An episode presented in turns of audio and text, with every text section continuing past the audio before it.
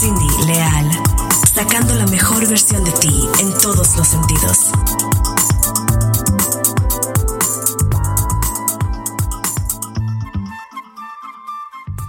Hola, ¿cómo están amigos? Bienvenidos a un capítulo más de Cuéntamelo todo con Cindy Leal. Estoy súper contentísima. Bueno, primero que nada quiero que, este, espero que la estén pasando muy bien, ya sea mañana, tarde, noche, donde quiera que nos estén viendo.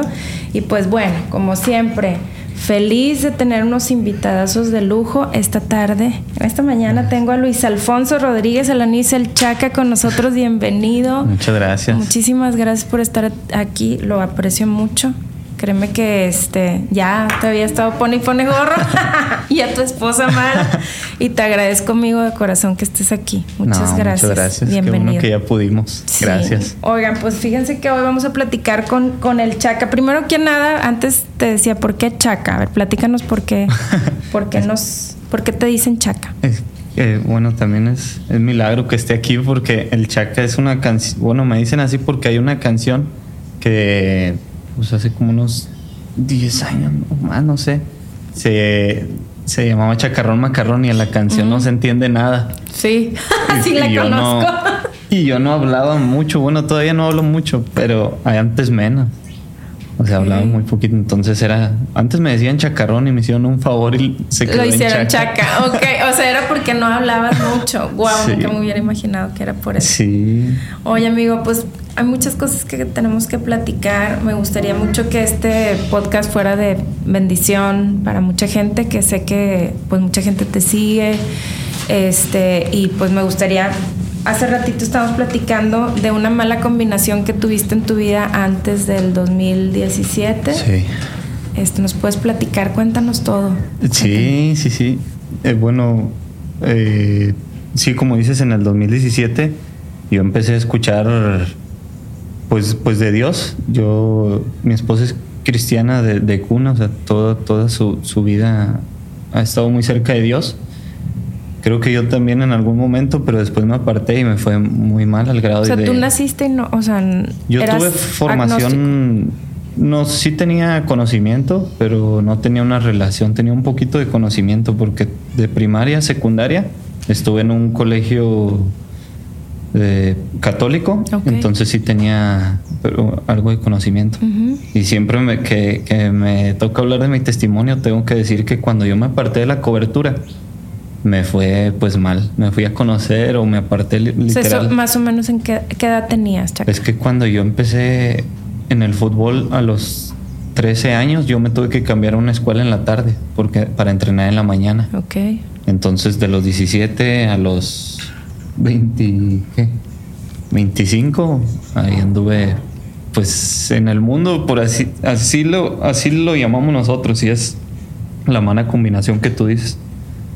Eh, el alcohol, las amistades y la calle, pues era una muy mala combinación. Y Sí. todo eso pasó en ese lapso. Ok, o sea, a los 13 años tú empiezas tu carrera de futbolista.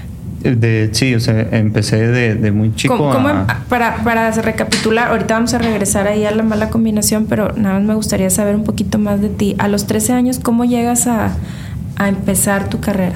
Yo, yo estaba en, un, en una escuelita de, de fútbol. Ok. Que ahorita yo estoy con el equipo de Tigres, pero yo empecé mi formación con rayados. Wow. Entonces a los 13 años estaba en una academia. Hicieron visorías para empezar las fuerzas básicas. Ok. Y pues me, me llamaron. Y, y ahí fue, así fue como entré. Muy bien. Este, y pues fui ascendiendo un, un proceso normal. Normal. de- de Y cualquier- luego, ¿a qué edad te casaste? O sea, porque dices de los 13 a los 25, o sea... Sí, bueno, es que yo con, con Mara, mi esposa, desde los 16 fuimos novios. Wow. En, la, en, en una de las prepas en las que estuve. En una de las pruebas. Sí. Ahí la Ok. conocí y a los 16 fuimos novios. A los 19 fuimos papás Wow. y ahorita tenemos cuatro niños y no nos casamos hasta el tercer niño. O sea, hasta Wow. después del, ter- del tercer hijo nos, nos casamos. Entonces hicimos, hici- hicimos un poquito las cosas al revés. Al revés. Pero está bien, o sea, a los 19 digamos que tú ya estabas haciendo vida con Mara como marido y mujer o como pareja, digamos. Se pudiera decir Pero que sí. tú andabas en tu onda completamente. Sí, yo, yo, mm, pues, digo, era era mi novia. Claro que parecíamos esposos, pero a la vez también parecía yo soltero. Pero vivían juntos y todo. Eh, no, yo vivía con mis papás, en casa de mis papás. Yo vivía en casa de mis papás a los 19 años. A los 19 años también fue mi primer partido como profesional con Rayados. Ok. Y al siguiente año eh, me fui para San Luis y ahí se fue con, conmigo la primera vez. Estuvo unos meses, pero luego se regresó a estudiar. Este, y a los 20 22, 23 años me, me tocó irme para Chiapas. Y ahí ya, ahí se pudiera decir que ya empezamos a vivir juntos a los 22, 23 Ah, se fue contigo años. a Chiapas. Sí, Ok. porque ya estábamos esperando el segundo niño. Ok. Y luego En vivieron allá en Chiapas. Pero tú estabas así en, en- Es muy importante y perdón que haga un poquito de énfasis en esto porque yo creo que hay o en el mundo mucha gente que está viviendo ese tipo de cosas, ¿no? O sea, de que, ¿sabes que Pues estoy dentro de una relación, llámese pareja, matrimonio, lo que sea, pero realmente mi mente, mi corazón, mi espíritu y todo anda afuera divagando, ¿no? Sí. O me quedé con ganas, por ejemplo, pues veo que empezaste muy joven y a lo mejor puedes decir, oye, pues es que me quedé con ganas de, de vivir esto que no había vivido, te llega la fama muy, muy joven, muy temprana edad, este, el dinero, todo, es, no sé, vienes de familia, No, gracias a Dios nunca nos faltó nada. Ok. Digo, no vivíamos así con, con los mayores lujos, pero mi infancia la recuerdo, nunca me faltó nada y fue hermosa. Tengo, un her- tengo dos hermanos, uno que me lleva un año con él, o sea, es un año menor que yo, y otra que tiene 10 años menos que yo. Pero mi infancia muy bien. Pero sí, lo que dices tú, yo uno empieza a ser futbolista y aquí en México el futbolista nos ponen como, como reyes, nos Sí. ponen y la verdad es que sí se nos sube y pensamos que, que ya estamos tocando el cielo y que nos creemos y la verdad es que no pierdes el piso realmente. ¿y en qué momento el Chaca dice, a ver, ya, o sea, porque, bueno, vamos a, vamos a tener, eh, les anuncio, vamos a tener por ahí un, un podcast con tu esposa, que me encanta mucho su testimonio, lo he escuchado, pero no a detalles, espero que me cuente todo. Sí. Pero supe que pasaron por ahí por una crisis de salud con ella. En Sí. ese momento tú todavía estabas... Sí, yo este, todavía estaba. Yo, yo cuando hablo de, de ese tiempo, antes la verdad me daba pena. Y, y si, si ya les conté que me decían el chaca porque no hablaba, no era porque no mm, realmente no me sentía muy cómodo así y menos con tanta gente. Yo entendí después que lo que había hecho Dios conmigo no era para que me lo guardara ni, ni solamente el beneficio para mi familia, sino para estarlo compartiendo. Entonces, la verdad sí me daba pena, pero sí, en el Ay, no recuerdo el año, pero después del segundo niño, si, si él nació en el 2013, pues, entonces 2013, 2014, mi esposa le detectaron cáncer. Y, y bueno, ese proceso lo estábamos viviendo en Chiapas, pero se atendió aquí en Monterrey, entonces iba y venía. Y pues sí, en ese inter yo como quiera seguía, seguía portándome pues mal, realmente no, no, mi actitud no era alguien ni de que estaba casado ni, ni de alguien que tiene una esposa luchando por su vida. Eh, y si me pre- ahorita me preguntaste que cuándo fue el punto, realmente yo no quería cambiar. Ella, bueno, mi esposa fue quien no se cansó de decirme, oye, estás mal, estás mal, estás mal. Ella te decía todos los días. eso. Todo el tiempo. Y realmente en el 2000... Pero, com- o sea, porque, por ejemplo, llega un momento, ah, últimamente ya ves que se está de moda la palabra de la tóxica, ¿no? Que me está hable y hable, y la tóxica que me está fre y fre, que dónde estás, que si ya te vas a regresar, que no tomes tanto, que no hagas esto, que Sí. bla. Este, o sea, ella lo hacía así o tenía una mecánica diferente o... Sí. O sea, porque para llegar a convencerte de alguna manera de que cambiaras, pues me imagino que fue muy efectivo. Sí, definitivamente digo, obviamente había momentos en los que entraba en crisis porque pues yo era de los que a veces ni llegaba a la casa por varios días, teniendo pues a mi esposa y a mis hijos y a veces no, esa mala combinación no me ayudaba. Y pues era mi decisión también, no hay excusas. Pero yo creo que ella fue muy sabia porque la única manera en que ella sabía que yo iba a cambiar era mostrándome a Dios o acercándome a Dios. Pero llegabas después de tres días de no aparecerte en la casa y ella con misericordia te decía, chiquito, este, ya no salgas, mi amor. O te Pues agarraba con no la así- chancla. a lo mejor no tan así, pero lo que sí veía era que intentaba guardar sus emociones para ser más objetiva y, y buscar la manera de que no la escuchara a ella, sino que escuchara a Dios. Entonces, ahorita sí puedo decir que fue muy sabia al, al, mostrarme la relación que ella tenía con Dios. Ella se encargó de hacer su parte y, y, y, pues Dios se encargó de hacer la suya como siempre. O sea, ella, ella, yo lo único que vi y lo vi tiempo después, porque uno no se da cuenta que tiene un problema hasta que ya sale del problema o que tiene, por ejemplo, un vicio, una adicción, que yo tenía varias, este, hasta que ya sales.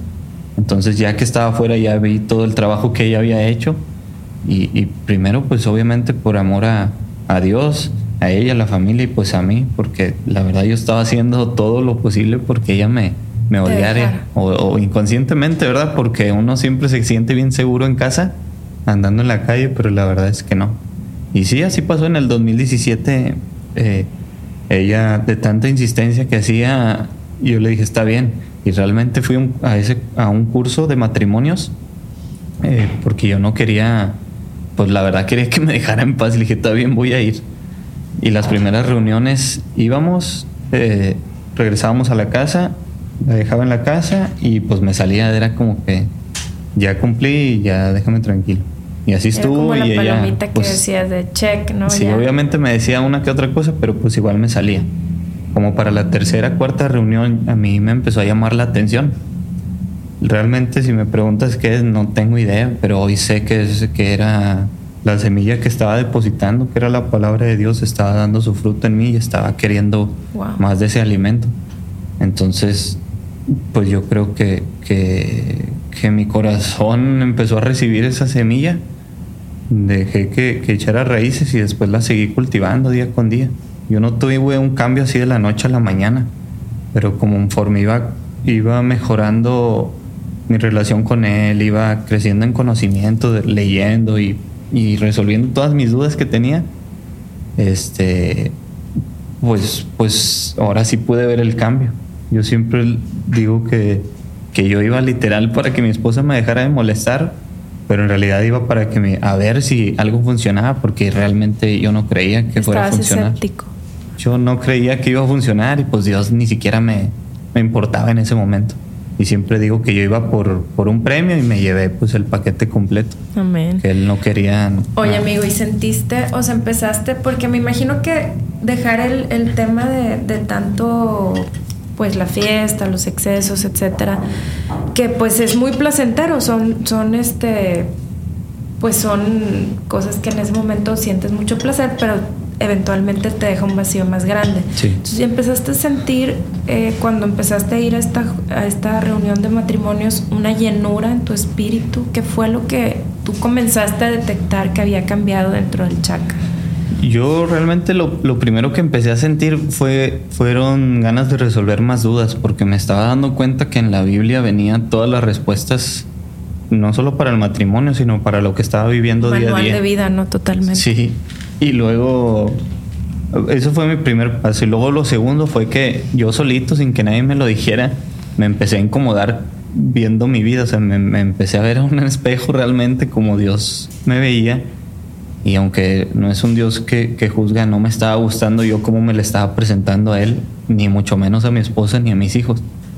Entonces empecé a, a preocuparme por agradarlo a Él y empecé a agradar a mi esposa, a mis hijos, a mi familia, eh, el trabajo, pues todo.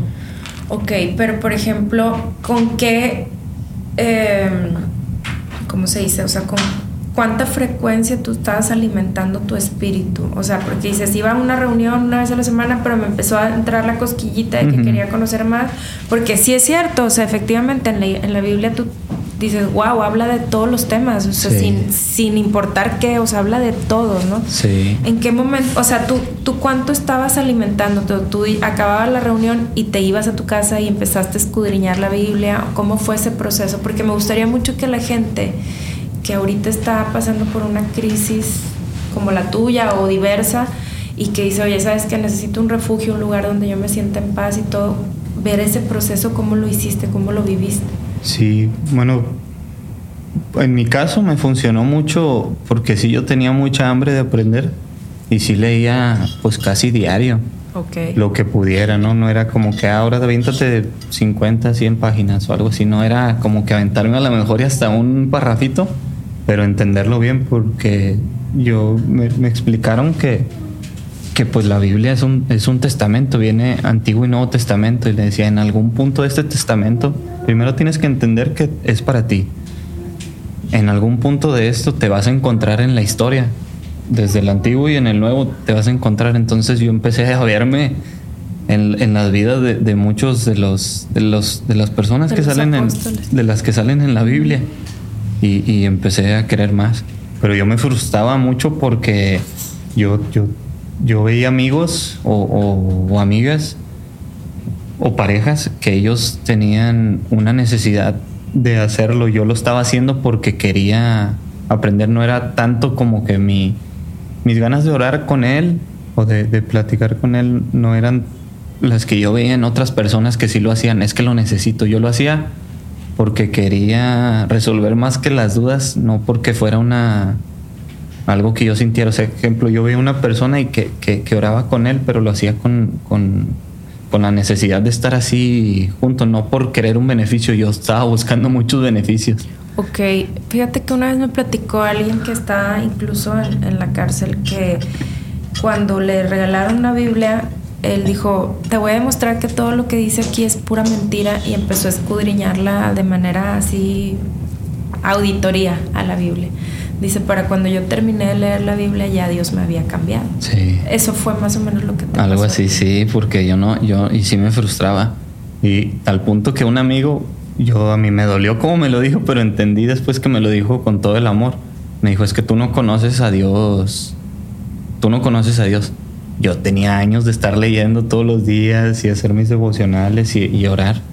Te lo digo porque más, más como que porque lo tenía que hacer, no tanto por mi necesidad de, hacerlo. Me, me, lastimó. Le dije, a ver, Dios, explícame tú porque no entendí. Sé que me lo dijo de la mejor manera. Le dijo, sí, es que no importa tanto el conocimiento que tengas de mí, me interesa más la relación. La relación con La relación que tengas tú conmigo, entonces deja de buscar el conocimiento y relacionate conmigo.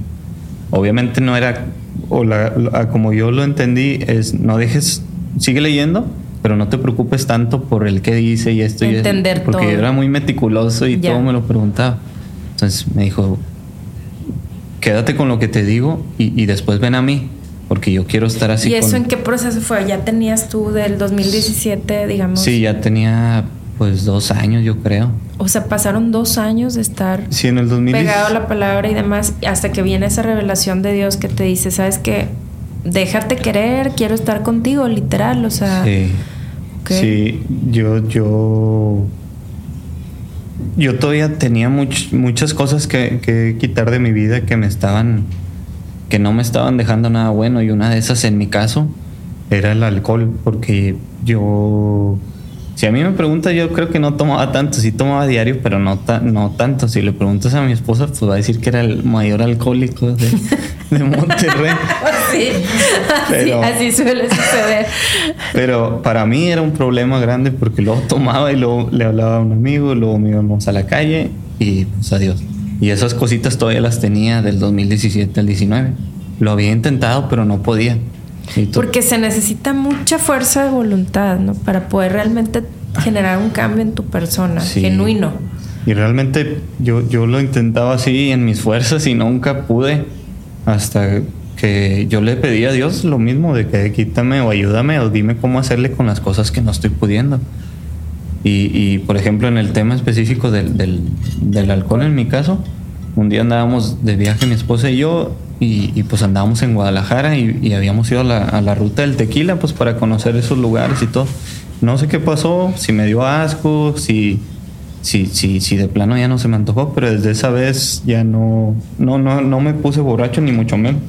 Solo lo probé y desde ese día ya no volví a, a tomar. tomar. Wow. O sea, realmente fue algo que tú dices, fue algo divino. Solamente de, él, porque yo lo había intentado muchas veces y sí duraba una semana, dos semanas, un mes, pero luego otra vez regresaba con más fuerza. Y pues ahorita ya, tengo pues, unos años así y, y, obviamente sí se me antoja de repente en algún restaurante que huele mucho a cerveza, que era lo que tomaba pero pues no quiero moverla en mi caso porque me acuerdo de cómo era y, y en mi caso sí es un problema muy, muy grande eso. Claro. ¿Y cómo es tu relación ahorita con, con Dios? Sí, no, pues es. Es que es. Yo me acuerdo que vi en una película que decía que hay. Hay dos maneras de. Hablando de milagros, que hay dos maneras de, de hablar de ellos. O nunca, o nunca en tu vida vas a ver un milagro, o toda tu vida es un milagro. Wow. Y ahorita la relación que tengo con Dios es un milagro diariamente. O sea, disfruto los procesos buenos y malos y, y realmente los disfruto. Hay una parte en la Biblia que dice, este día lo preparé para ti y no solamente es este día bueno, dice, o sea, es Todos día, los días. día bueno o malo lo vas a disfrutar. Sí, pero la única manera es que tú estés así conmigo. Obviamente te, te, te preocupas, te entristeces y todo, pero la paz y el gozo no, no termina. Entonces me falta mucho y por, por conocer de él, pero ya no me preocupa tanto el conocimiento, sino la, La relación. la relación. Chaca, ¿qué le dices a, a todos los chavos que te siguen, a toda la gente joven que está en... Ahorita dijiste algo muy clave, o sea, yo creo que yo decía que no era alcohólico o yo decía que no tenía problemas con el alcohol, pero realmente, pues uno es el último en enterarse, ¿no? Sí. Que dices, ay, no, yo no tengo nada, que es casual, es social, y, y resulta que todos los días tienes algo social que Sí. hacer, ¿no? ¿Qué les dirías a los chavos que están este, viviendo alguna dependencia, algún este, vicio? Sí, ¿Cómo pues, salir de ahí? Sí, bueno, lo primero, lo que tú, lo, lo que tú acabas de decir, a veces normalmente los que tenemos un problema o un vicio, una, una adicción o algo que, que, que no- estamos siendo dependientes de eso, no nos damos cuenta. Entonces, que si les pudiera decir algo, dos cosas. Lo primero, eso que dijiste, o sea, que esas personas que te están diciendo, oye, estás mal esto, oye, estás mal otro, a lo mejor que prestes atención un poquito y te mires con los ojos que te están viendo ellos, porque a lo mejor va a cambiar la, la perspectiva. Eso sería lo primero. Y lo segundo, pues, eh, últimamente he servido en, en, en algunos centros de rehabilitación, igual de, de alcohol y drogas y, y, pues otros este, vicios que ni conocía o adicciones. Y, y entendí que el proceso de cada persona es diferente y el que tener una recaída no significa de que vas mal, solamente es una recaída, te caíste, pero eso no significa que, el, que te retrocediste, o sea, tu camino sigue avanzando, entonces lo segundo que les podría decir es que eh, si tú quieres, tú puedes, porque ahorita ya nosotros ya entendimos que el, el no quiero, no puedo, ya no existe, pues en mi caso para, para mi esposa y para mí ya no existe eso, es no quieres, porque dice la palabra que Dios nos da el querer como el hacer. Entonces, si quieres vas a poder y la única manera en que puedas es teniendo a Dios de tu lado, porque después en tus fuerzas somos muy efectivos como hijos de Dios, pero en algún momento llega, vamos a, a necesitar ayuda divina y, y es mejor estar así con Él para que cuando la ocupemos esté ahí. En esa relación constante con ella. Platícame, cuéntame de esos centros de rehabilitación en los que estás apoyando.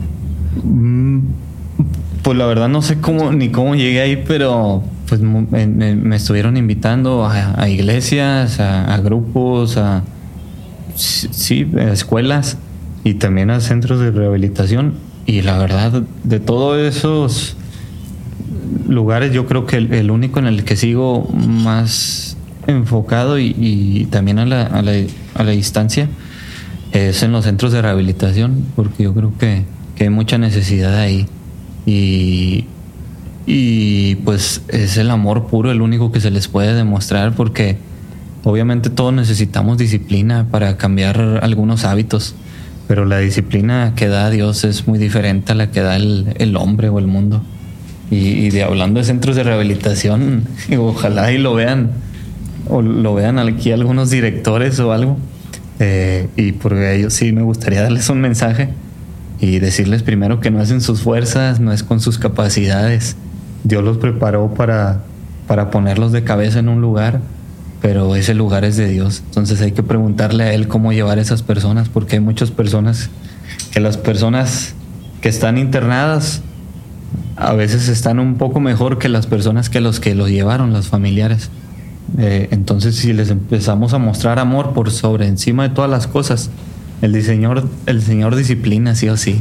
O sea, tú, tú estás diciendo que, por ejemplo, hablando de los empresarios, de los directores y todo, o sea, que tienen la responsabilidad de sus trabajadores, o sea, hacer como tipo una cultura este, dentro de sus instituciones para tratar de ayudar a personas que estén pasando por este proceso. Sí, digo, yo, yo respeto mucho la, eh, la psicología, los NA, los AA, y estoy seguro que son muy efectivos y son necesarios realmente, pero nunca van a ser tan necesarios como lo, como lo es Dios. El único que puede cambiar toda la casa y no solamente la fachada es, es el Señor. Wow. Entonces Él va a entrar a lugares que nosotros ni conocemos y si queremos un cambio real de una persona, no es en nuestras fuerzas y si queremos que entonces esas recaídas dejen de verse como recaídas y que se vean como propósitos, el único que puede hacerlo es, Dios. Es Dios. Porque realmente, y justamente ahorita con tus palabras, lo que te iba a decir es que finalmente el que ya va a un centro de rehabilitación es porque, bueno, o sea, o a lo mejor la familia ya está muy desesperada, o esa persona ya no haya la puerta y está muy desesperada, pero son pocos los que llegan a estar en, ese, en esos centros, o sea, estamos viendo, ayer veía incluso un anuncio en, en, la televisión de las mismas empresas cerveceras que dice, oye, pues es que la tasa de eh, ingesta de alcohol empieza a los 11, 12 años, entonces... Este, y lo mismo con, con el cigarro, los vapes. Estaba, estaba viendo un estudio de los vapes también. Entonces, son para mí creo que son o sea, muy pocos los que llegan a tocar un centro de rehabilitación por muchos factores. Sí, mi hija mayor tiene 12 años y es triste ver a niños de esa edad ya en drogas. Yo he visto y, he platicado con ellos y, y, yo sé que también parte, es parte del, de su círculo social en donde se, se envuelven, ¿verdad? Y es en todos los estratos sociales. Sí, yo esos lugares realmente no los veo como lugares de que cometiste un error, ahora te toca esto, ¿no? Yo creo que es, el, es Dios teniendo un lugar de preparación para hijos que necesitan saber cómo vivir allá afuera y después no solamente eso, después los va a usar a todas esas personas. Estoy seguro y es lo que nosotros, es en la manera en que nosotros servimos. Si estás aquí no es por errores, ¿no? Es porque Dios te trajo hasta aquí y aquí te va a preparar para, para llevar una vida primero en gozo y afuera y después te va a usar como un canal de bendición. Oye, Chaca, y por ejemplo, mucha gente que me ha, me ha tocado platicar con ellos de que dicen, no, es que cristiano es aburrido, cristiano igual aburrido, cristiano igual a este ñoño, sí. santurrón, etcétera. O sea, ¿Qué es lo que les dices? O sea, porque, por ejemplo, bueno, yo lo puedo vivir en el sentido de decir, sabes, que la plenitud que se siente estar con el de arriba no, no tiene punto de comparación. Pero tú, ¿qué, ¿qué, puedes decir de decir, sabes que ya dejé esta vida que tenía a la vida que llevas hoy, que no tiene nada que ver con lo que hacías antes? ¿Cómo podrías ponderar o, o describir la plenitud que actualmente está sintiendo el Chaca? Sí, bueno, yo para, para que la gente no se vaya conmigo y vaya a pensar que solamente me funcionó a mí, hay una historia en, en la Biblia que habla de, de, Salomón. Salomón era un hombre que si lo ponemos a estos tiempos, él, él, él sería el hombre más rico del mundo. Por, por encima del que esté ahorita tendría 5 o 10 veces más. Él tenía dinero, tenía sabiduría porque tenía, o sea, él pudo haber sido presidente no solamente de su país, sino de, de, toda una región o del mundo. Tenía mujeres, eh, tenía, tenía 700 esposas y 300. Sí, yo cuando he leído esa historia digo, ¿cómo le hacía el Señor para atender a tanta mujer? Qué bárbaro. Lo había leído varias veces y, y, y hasta yo creo de las últimas me empezó a saltar eh, algunas cosas y ese libro se puso exclusivamente para que nosotros entendiéramos que nada de lo que hay en el mundo o nada de lo que parece divertido eh, apartado de Dios eh, nos va a, lograr que tengamos esa plenitud. En mi caso, pues tenía fama, dinero, amistades, este, y, pues plenitud se podría decir, pues tenía mi familia y, todo. Dios sanó a mi esposa de, de, cáncer y parecía que tenía todo y aún así yo andaba buscando cualquier cosa allá afuera. Lo encontré él y literal, como dice la palabra, todo lo demás ya me queda, pues ahora que para desecharlo. Si está Él, tengo todo. Y es lo que les puedo decir a los demás.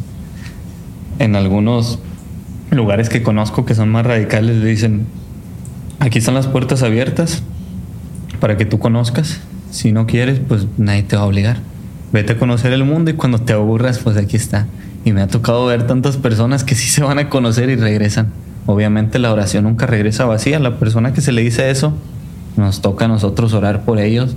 Y, y, bueno, si ya tuvieron un primer contacto, la semilla nunca regresa vacía. Entonces, pues les puedo decir que, que, que, que pues dejen de buscar y si no quieren dejarlo de hacer, pues Dios los va a seguir esperando. ¿Qué piensas? Ahorita acabas de tocar un tema muy importante, este, los radicales, los cristianos o, las personas creyentes radicales. ¿Qué es lo que nos puedes decir de eso? O sea, porque muchas veces, digo, a mí me ha tocado vivirlo de que de repente estás necesitado de una palabra y demás y te encuentras con una persona súper radical que en lugar de acercarte, dices, no, hombre, espérame, compadre, o espérame, compadre, pues es que me estás agarrando con el yugo, eso muchas veces pudiera ser de espanto para las personas que están tratando, como en, tu, en el proceso que tú viviste de, digo, no sé, tal vez este, el proceso de, de la comunidad de, de, parejas que ibas, no sé si era radical o no, en qué consistió. ¿Qué nos puedes decir de las personas radicales y si te consideras tú una persona radical? Sí, yo podría decir que sí tuve muy buenos y muy malos ejemplos de, esa palabra en el tema de la fe. Eh, yo hoy considero radical eh, hablando de, fe y de mi vida porque yo no tengo fe, yo vivo una vida de fe. Entonces, partiendo de ahí, eh, el radical para mí es la persona que, que, que solamente se rige por lo que dice Dios. Es decir, seguramente si aquí ponemos un tema en la mesa, podremos sacar nuestras conclusiones los dos o, nuestras herramientas, pero nunca van a ser tan efectivas como las que dice Dios. Y yo aprendí algo en este pues corto tiempo realmente. Le dije a mi esposa, yo, yo no quiero salir a, servir. porque tengo un, todos tenemos un llamado de servicio y si estamos vivos es porque Dios tiene un propósito. Yo no quiero servir si no es contigo y no es porque no quiera, sino porque así Dios me lo dijo. Entonces, eso es una. Y la segunda, eh, yo no quiero ir a lo que yo a lo que yo crea que es, porque como hijos de Dios somos muy efectivos, pero nunca vamos a ser tan efectivos como cuando Él nos manda, porque Él, pues Él es Dios, Él hace todo perfecto. Y, y entonces yo, yo podría decirles que, el ser radical es, solamente escuchar a Dios, porque las opiniones, a veces hasta de nuestra misma familia o familia de la fe, van a ir en contra de lo que dice Dios. Pero si tú estás convencido de lo que Dios te está diciendo, no de lo que tú crees, sino de lo que Él te está diciendo, pues ese para mí yo considero eso radical. Y, y realmente sí me considero radical yo. En el buen sentido de la palabra. Sí, digo, bueno, para mí, para mi familia, pues yo creo que lo han visto así. Obviamente, si les preguntas a otros que esté por ahí afuera, me van a ver radical mal y me van a ver religioso y demás. Pero mejor que me digan eso, que me digan que soy frío o tibio en mi fe. Fíjate que algo que, bueno, a mí me ha pasado a título personal y que he aprendido a base de coscorrones en este caminar es poner la mirada en Dios, no en el hombre, ¿no? Porque lo que estás diciendo es súper importante. Muchas veces decimos, no, es que ya el hermano de la congregación hizo esto, etcétera, y te apartas o simplemente alguien que tú quisiste ayudar y te, traiciona o te lastima, etcétera, y tú ah, utilizas eso como excusa para apartarte y de repente te das cuenta que lo que estás fastidiando no es eh, esa persona, simplemente te estás autosaboteando a ti porque estás perdiendo la relación que, comentas con Dios. Sí, sí, no, pues eso, eso es esencial lo que acabas de decir, los ojos puestos en Él, pero pues somos humanos, todo el día, todos los días batallamos, todos los días batallamos. Y si para acercarnos a, a Dios, la mayoría de nosotros, y no es porque sean malos, es porque porque pues es la manera y son humanos, todos necesitamos ayuda de Dios, pero yo creo que no hay persona que, que, que le digas o que le preguntemos y que diga, no, sabes que a mí no me han lastimado nunca nadie. Yo creo que no hay nadie en el mundo, porque si la palabra dice que todos somos pecadores, no hay manera de que alguien no se haya relacionado con un pecador y si es humano es pecador y si es pecador te va a lastimar sí o sí. Pero si tú lo recibes desde la intención mala de su corazón, entonces lo está recibiendo mal porque la intención no es mala de su corazón. Nosotros ya, ya, ya traemos el ADN, el, el, el, hacer las cosas del mundo, por así decir, y, no hacer las cosas del reino.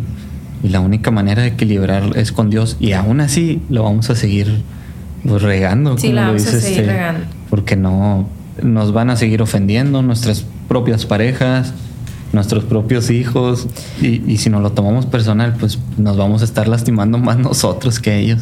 Claro, oye amigo, y por ejemplo, ya, bueno, en tu caminar con Cristo me queda claro que estás bien firme, has hecho cosas maravillosas y todo, pero estás en un ambiente que, como bien platicamos hace ratito, de que, pues e, efectivamente, y sobre todo aquí en México, la importancia que le damos a, a los futbolistas es te llega la fama, la fortuna, mujeres se te ponen a tus pies, etcétera, pero tú, tú estás caminando sobre esa misma línea y me imagino que vas por, por la vida este, tratando de agarrar almas para, para Cristo. ¿Cómo es ese proceso?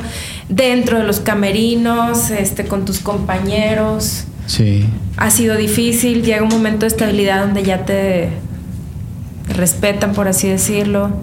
Pues al principio la verdad que sí fue difícil, pero pues, pues, es que cualquier cosa nueva te incomoda y cualquier cambio te saca de tu zona de confort y, pues te sientes vulnerable y sí la verdad se incomoda al principio o te sientes como que raro haciendo eso, pero conforme vas vas avanzando y vas aprendiendo a la buena y a la mala, porque a todos nos toca así, por más que queramos no hacerlo lo malo en algún momento lo, vamos a hacer y sirve de aprendizaje, si no, no hay manera de aprender. ¿Y si te has traído almas hacia los pies de Cristo en este caminar? Pues yo estoy seguro que sí, ¿verdad? No, no tengo así como que alguien, pero sí hay muchos testimonios que, que pues me los guardo y los comparto también y que me animan a seguir por viviendo por fe. El año pasado, el año pasado murieron dos, dos amigos de cáncer. Yo los conocí en su proceso y, fue un gozo inexplicable, una alegría. A uno que falleció ver literal, me escribió en la, noche este, su, esposa, que hoy, ¿sabes que Yo creo que ya está, ya no alcanza, él vivía en Victoria, entonces fui a verlo, ya no lo alcancé. Pero yo en el, me acuerdo que iba con un amigo en el trayecto y le decía, pues mira, carnal, obviamente está muy malito, no sé qué vamos, pero algo vamos. Y, pues terminamos hablando en el funeral nosotros, entonces supimos que el propósito era darle, era de Dios, era ponernos ahí, pues para, para hablar de Él a la familia, porque sabemos que el único que puede restaurar cualquier cosa es Él. Y el otro, el otro amigo, eh, pues, pues un niño de 16, 17 años, y, y también nos tocó dar unas palabras ahí en su funeral pero él, yo un día, un día antes sí lo pude, pues no, no despedir porque lo voy a ver muy pronto en, en, en, con Dios. Pero me tocó verlo en el hospital antes, un día antes de que falleciera y niño de 16, 17 años me dice, híjole, él, ya estaba pues, pues muy malito y me decía, híjole hermano, ahora sí me agarraste en un, en un mal momento. Y yo salí de ahí llorando, pero no por ver su condición, sino por ver su fe y ver la fe de su familia que sabían pues qué papá o qué mamá va a querer entregar a sus hijos. a sus hijos así y aún así decir yo sé que que de esto es lo que Dios quiere y sé que, que mi hijo está en paz y aunque lo vea así sufriendo sé que tiene paz en su corazón y fue es una bendición ver pues ahora sí que ver un milagro. Así es. Eh, y, la fuerza en, en Cristo como bien dices. Wow, amigo, de tu trayectoria, este, en el fútbol, ¿cuáles son, han sido tus logros más? Sí, pues, pues gracias a Dios mm, me he puesto en lugares bastante altos y el primero es ser, de, ser futbolista, es un sueño de, de muy chico y el estar ahí ya para mí es un, pues es un logro, ¿verdad? Pero es realmente la gracia de Dios. Y eso, pues bueno, he quedado campeón con, con el equipo, con, en, en, en varios equipos. Y, y, pues no, es inexplicable. Pero sí me acuerdo una vez que, que quedé campeón y pues festejé y todo. Igual no soy mucho de expresar emociones, pero sí festejé y todo. Pero yo sentía como que, como que algo faltaba, no sé. Y me fui a otro torneo porque terminé literal, fui dos, tres días a la casa y me fui a otro torneo con la selección y que también quedamos campeón, pero en ese Inter eh, me, me avisó mi esposa que ya estaba embarazada del cuarto bebé y pues eso, yo, yo sentía que el Espíritu Santo o que Dios me estaba preparando para algo mayor, que era la niña, la última niña, que ni la esperábamos y que no, y- pero pues yo siempre digo que, que Dios a mi esposa es como que la tiene bien chiflada, porque ella decía jugando. hija de Dios, sí. Ella, ella decía jugando, si quiero que me mande uno, pero a la vez no quería porque cuando me habló me acuerdo que estaba llorando porque mis planes y que esto y lo otro, pero me acuerdo que sí decía. Y que si me la mande, que va a ser niña y si va a ser niña, le voy a poner Micaela. Y pues dicho y hecho. Wow, qué bonito. Amigo, tengo una sección aquí dentro de este podcast que se llama Las cinco rapiditas de Cindy Leal. ¿Me puedes contestar lo que se te venga en la cabeza? No tiene que ser. Y si no quieres, pues no. Ok. No pasa nada. Va. La primera pregunta, ¿qué sueño tiene el Chaca pendiente por hacer? Uy, no, servir grandemente a Dios. ¿Te ves como pastor en algún momento de tu vida? Mm, Yo no me veo de tiempo completo, pero sí me veo que mi trabajo principal en unos años sí es el servicio a la, a la gente. Ok. ¿Qué es lo que más le molesta al Chaca? Eh, Que te saque así de aquí, que digas, ay no, esto me rechoca. sí me incomoda mucho. Hace poco me operaron y no me, no me molestaba. Lo que más me molestó fue que me, que me pasé mis horas de comida. no comer. Yo creo que todos los hombres, ¿no? O sea, pues tantito 15 minutos sin comer Eso y sí. se ponen como Sí, eso sí me, me minion morado, ¿no? Ok. ¿Qué cambiarías de tu vida y en qué momento? Eh, híjole, pues mi esposa está aquí, pero yo, yo no puedo decir que cambiaría nada porque si no, no estaría ahorita en este momento. Entonces yo disfruto mucho la vida que, que tengo. Obviamente no me enorgullezco de lo que pasó, pero sé que, que lo tenía que pasar para hoy estar aquí. Wow. ¿Cómo te ves en 10 años? ¿Haciendo qué? Híjole, no, la verdad me veo, me veo que, que- una vez leí un libro sobre, sobre que hablaba de una punta de lanza, que nosotros somos como una punta de lanza y a muchos no nos, no nos gusta pasar por el fuego para afilarla ni, ni golpearla para sacarle más filo. Y yo veo, me veo a mí, a mi esposa y a mis hijos como una punta de lanza para, para llevar a más personas a, a los pies de Cristo. Wow. Pero no quieres ser pastor. Sí, no. ¿Cuál es la comida favorita del Chaca? Eh, los tacos y las enchiladas. ¿Cuáles tacos? No, la verdad, los que Todos, sean, los sí. que sea la garnacha, Sí. literal, yo también. Chaca, muchísimas gracias por haber No, estado con gracias. nosotros. Te aprecio mucho como persona, te admiro demasiado. Y quiero decirte que estas palabras que nos has dado esta mañana, créeme que este, las necesitaba mucho. No, muchas gracias. Y este, ay, ando muy sensible, perdón.